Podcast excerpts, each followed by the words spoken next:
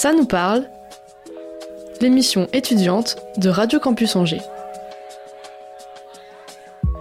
Diffusée tous les premiers et troisièmes mercredis du mois à 16h30.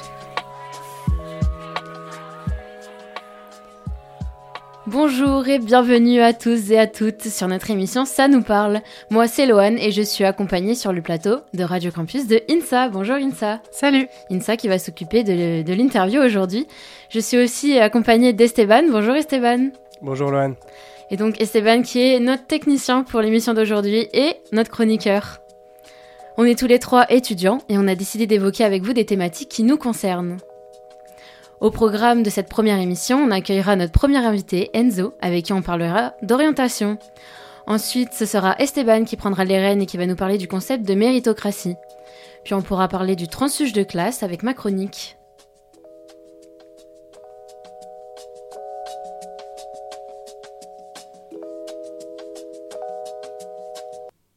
Et oui, qui de mieux pour parler des étudiants que des étudiants finalement? D'ailleurs, cette émission ne, parle pas, ne part pas de zéro, Insa, et tu vas nous en parler un peu plus? Ouais, alors en effet, tout est parti du podcast étudiant que j'ai monté durant ma deuxième année d'études, et je le gérais seul avant, et quand j'ai rencontré Esteban et Lohan, on a décidé de l'adapter et d'en faire une émission produite par Radio Campus Angers. Et on est tous les trois très contents d'inaugurer notre première émission avec vous, chers auditeurs. Sans plus attendre, on a accueilli Enzo sur le plateau. Bonjour Enzo. Bonjour à vous. Euh, Insa, tu avais quelques questions à poser à Enzo? Ouais, merci Enzo d'être là. Merci à vous. Ça va? Très bien, très bien. Euh, Est-ce que tu peux nous parler de ton parcours scolaire un petit peu? Ouais.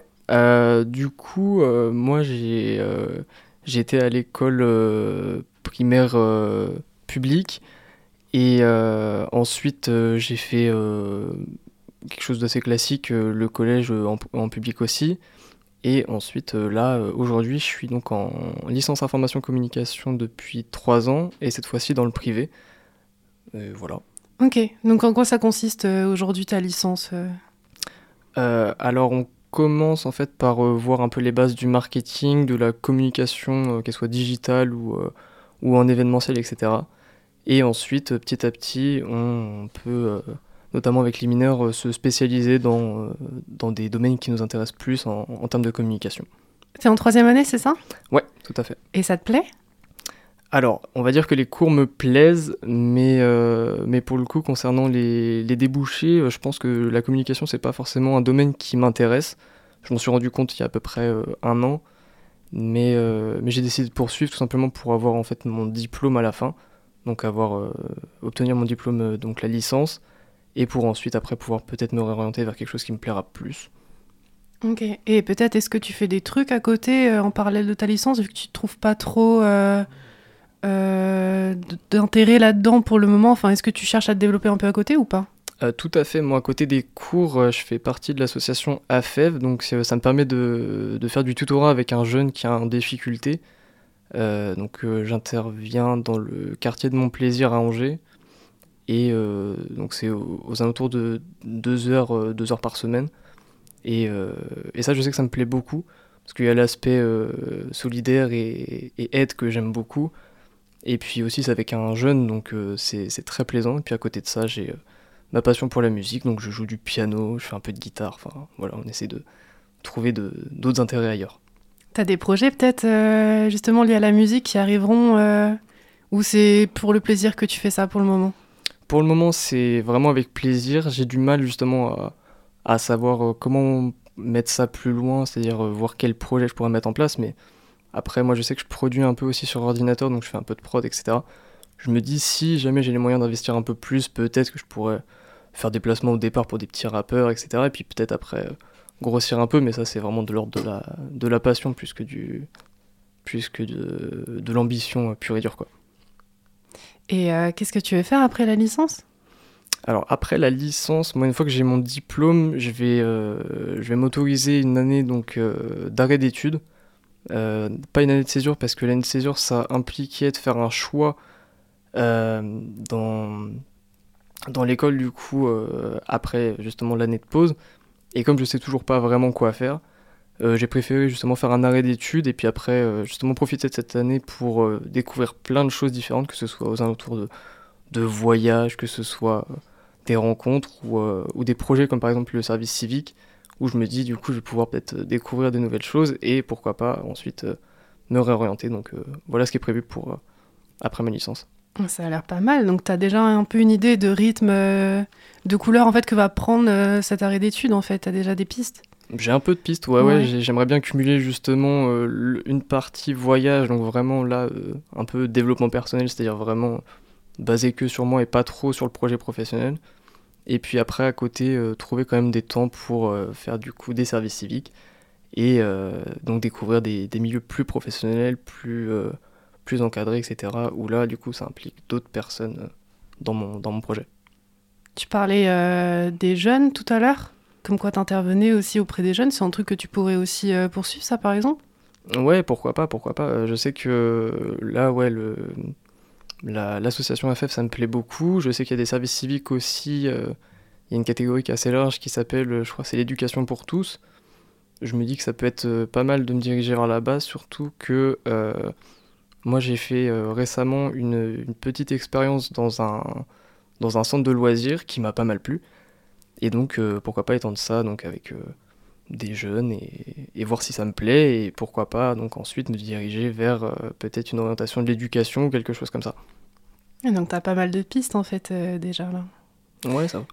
Et donc, en fait, cet arrêt d'études, on peut aussi penser que c'est un choix peut-être difficile à assumer, surtout en fin d'année de licence. On peut te pousser souvent à continuer les études, etc. c'est quoi le regard de tes proches, par exemple, sur ce choix-là? Pour le coup, le regard de mes proches, ça va. Euh, c'est-à-dire qu'on m'a toujours soutenu dans ce que je voulais faire. Euh, euh, voilà, là, le doute est accepté par ma famille, c'est-à-dire qu'on m'a jamais obligé à poursuivre mes études si je le sentais pas. Et, j'ai le soutien donc de, mes parents, de mes amis. Donc là-dessus, il n'y a pas vraiment de, soucis. La pression va peut-être être plus du côté, bah, notamment de l'école elle-même. C'est-à-dire que par exemple, on a des, cours de PPE, donc c'est des cours pour euh, savoir ce qu'on fera justement euh, l'année après, après la licence. Et euh, c'est vrai que c'est.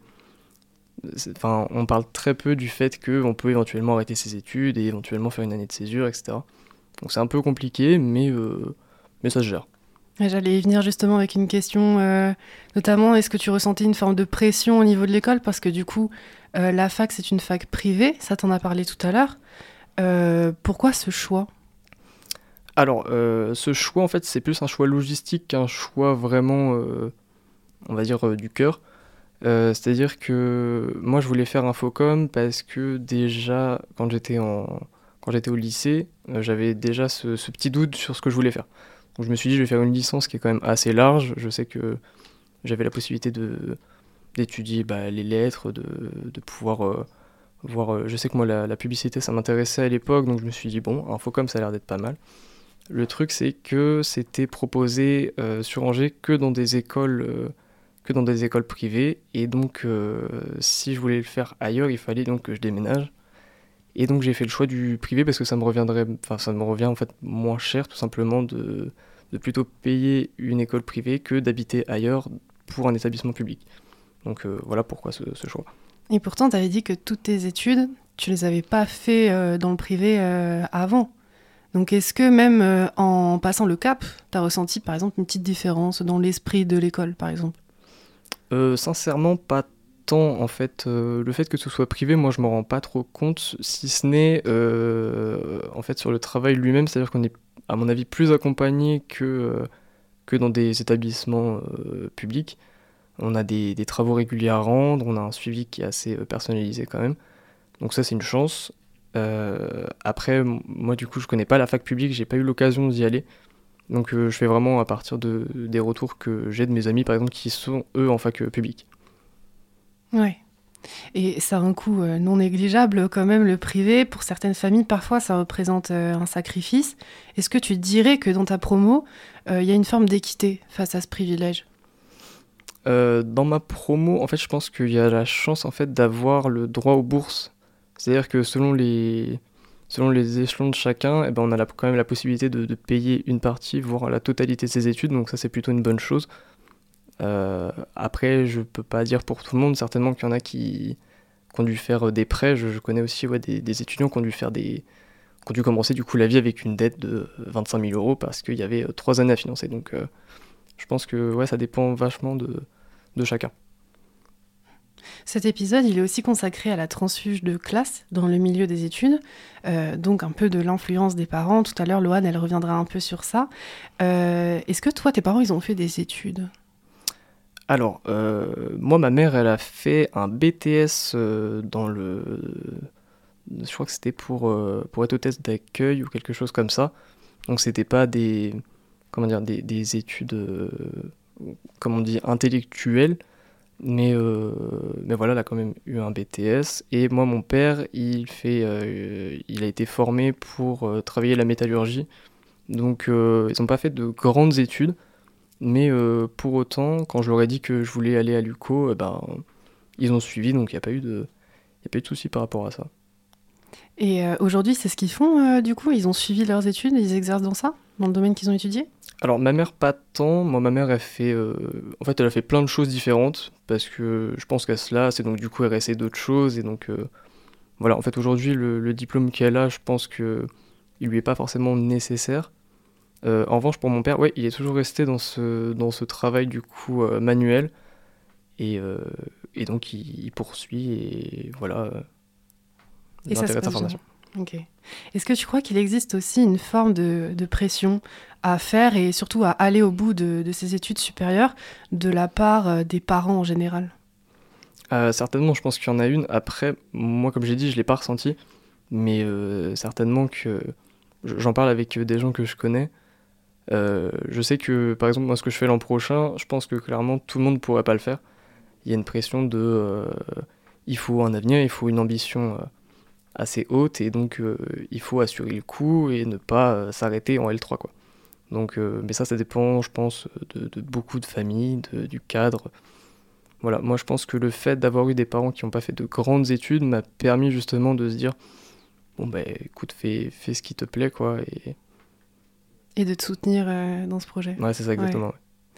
Et puis, on le verra un peu plus tard, mais Macron a beaucoup parlé de méritocratie, donc une hiérarchie sociale fondée sur le mérite individuel. Donc, si tu réussis, c'est cool pour toi, c'est que tu t'es donné les moyens, en gros. Est-ce que ça, c'est réel pour toi aujourd'hui? Ça, tu le vois ou pas? Euh, Franchement, moi, je pense pas. C'est-à-dire que, en fait, on peut penser que on a la liberté de, choisir euh, de grandes ambitions, etc.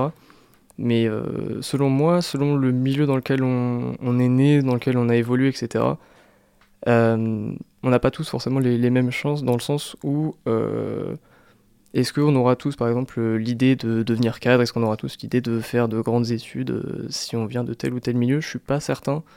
Donc non, je pense qu'il y a quand même une sorte de, de plafond de verre un peu qui empêche justement d'avoir une diversification dans, dans plein de milieux, dans plein de domaines professionnels différents. Quoi. C'est intéressant, je te remercie. On va creuser un peu plus ce sujet. Euh, Loane, je crois que tu avais des chroniques justement par rapport à ça. Eh bien, je vais te remercier Enzo d'avoir répondu à nos questions. Et euh, effectivement, euh, Esteban a une chronique pour nous sur la méritocratie. Ça nous parle, l'émission étudiante de Radio Campus Angers. Donc Esteban, selon toi, la méritocratie n'existe pas?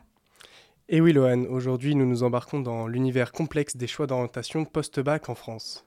Savoir ce qu'on fait après le bac, c'est pas facile, mais ce qui est sûr, c'est qu'on le veuille ou non, nos choix sont conditionnés par notre milieu social. Au-delà des simples formulaires, explorons les réalités chiffrées, parfois négligées. Bienvenue dans ma chronique. Pour ceux qui croiraient encore un peu à la méritocratie, écoutez bien les chiffres de l'OCDE. En effet, selon l'Organisation de coopération et de développement économique, seuls 20% des élèves issus des milieux socio-économiques modestes, donc ceux qui font partie des 20% les plus pauvres, accèdent à l'enseignement supérieur. Tandis que ce chiffre atteint 80% pour les enfants de cadre. Ces disparités sociologiques s'infiltrent dans le choix des établissements. Les familles aisées sont plus enclines à envoyer leurs enfants dans des écoles privées et il y a plusieurs raisons qui l'expliquent. Tout d'abord, le choix d'une éducation privée est souvent lié à la recherche de la qualité de l'enseignement, les établissements privés sont souvent perçus comme offrant des ressources académiques supérieures, des programmes plus spécialisés et des infrastructures mieux entretenues. Pour les familles aisées, l'investissement dans une éducation de haute qualité devient une priorité, avec la conviction que cela ouvrira des opportunités futures pour leurs enfants. Un autre facteur clé réside dans la recherche d'un réseau social et professionnel. Les écoles privées, souvent fréquentées par d'autres familles aisées, peuvent faciliter la création de liens sociaux et de réseaux qui perdureront dans la vie professionnelle. C'est le fameux entre-soi de Bourdieu. L'accès à ces cercles sociaux sélectifs peut être perçu comme un avantage pour le développement futur des opportunités professionnelles. Enfin, la quête de prestige et de statut social est également une dimension à prendre en compte. Les établissements privés sont souvent associés à une certaine élite éducative et le choix d'y inscrire ses enfants peut être motivé par le désir de voir la famille associée à cette image de réussite sociale. Cet entre-soi élitiste est souvent celui que l'on peut retrouver dans les écoles de commerce. Et donc il n'y a pas que les origines sociales qui déterminent, euh, qui déterminent le choix des études? En effet, Lohan, les stéréotypes de genre continuent d'exercer une influence significative sur les choix d'orientation. Si on est une fille ou un garçon, bah ça change tout. Vous le savez déjà, mais dernièrement l'INSEE nous l'a réaffirmé, les filles demeurent sous-représentées dans les filières scientifiques. Et ça malgré des résultats équivalents à leurs homologues masculins. Plusieurs facteurs sont la cause de ces constructions sociologiques de genre. Tout d'abord, le contexte familial. Il joue un rôle crucial. Les attentes parentales, même souvent inconscientes, peuvent influencer les choix d'orientation des jeunes. Mais il n'y a pas que les parents. L'école aussi va très certainement faire la différence sur le long terme. Les interactions sociales au sein de l'établissement scolaire peuvent créer des normes implicites sur ce qui serait acceptable ou non pour chaque genre. Une fille mécanicienne, très souvent, ça ne passe pas. Mais en plus de cet entourage proche, c'est l'ensemble des codes sociaux qui va influencer nos choix. Les jeunes filles, par exemple, peuvent être moins exposées à des modèles féminins dans des domaines tels que les sciences et la technologie, ce qui peut affecter leur perception de ces filières. De même, les garçons peuvent être moins informés sur les opportunités dans des domaines traditionnellement féminins, comme l'éducation par exemple. Tu voulais nous parler du contexte géographique aussi? Exactement, Lohan. L'influence de la géographie sur les choix éducatifs est très importante. Une étude de la Fondation Jean Jaurès souligne que les écoles situées dans les zones plus favorisées ont deux fois plus de chances de proposer des classes préparatoires. Ces écarts géographiques soulignent la nécessité d'une réforme éducative plus profonde, visant à assurer un accès équitable aux opportunités académiques. Et enfin, nous ne pouvons ignorer le rôle de l'information. Une enquête du ministère de l'Éducation révèle que 40% des élèves n'ont pas accès à une information suffisante sur les filières et les métiers. Alors quand on prend tous ces éléments en compte, effectivement, faire des choix d'orientation après le bac, bah c'est pas facile. Merci Esteban pour ta chronique. Tu nous parlais du fait qu'il y a le plus souvent une reproduction du milieu social des enfants par rapport à leurs parents. L'école n'est donc toujours pas synonyme d'égalité des chances.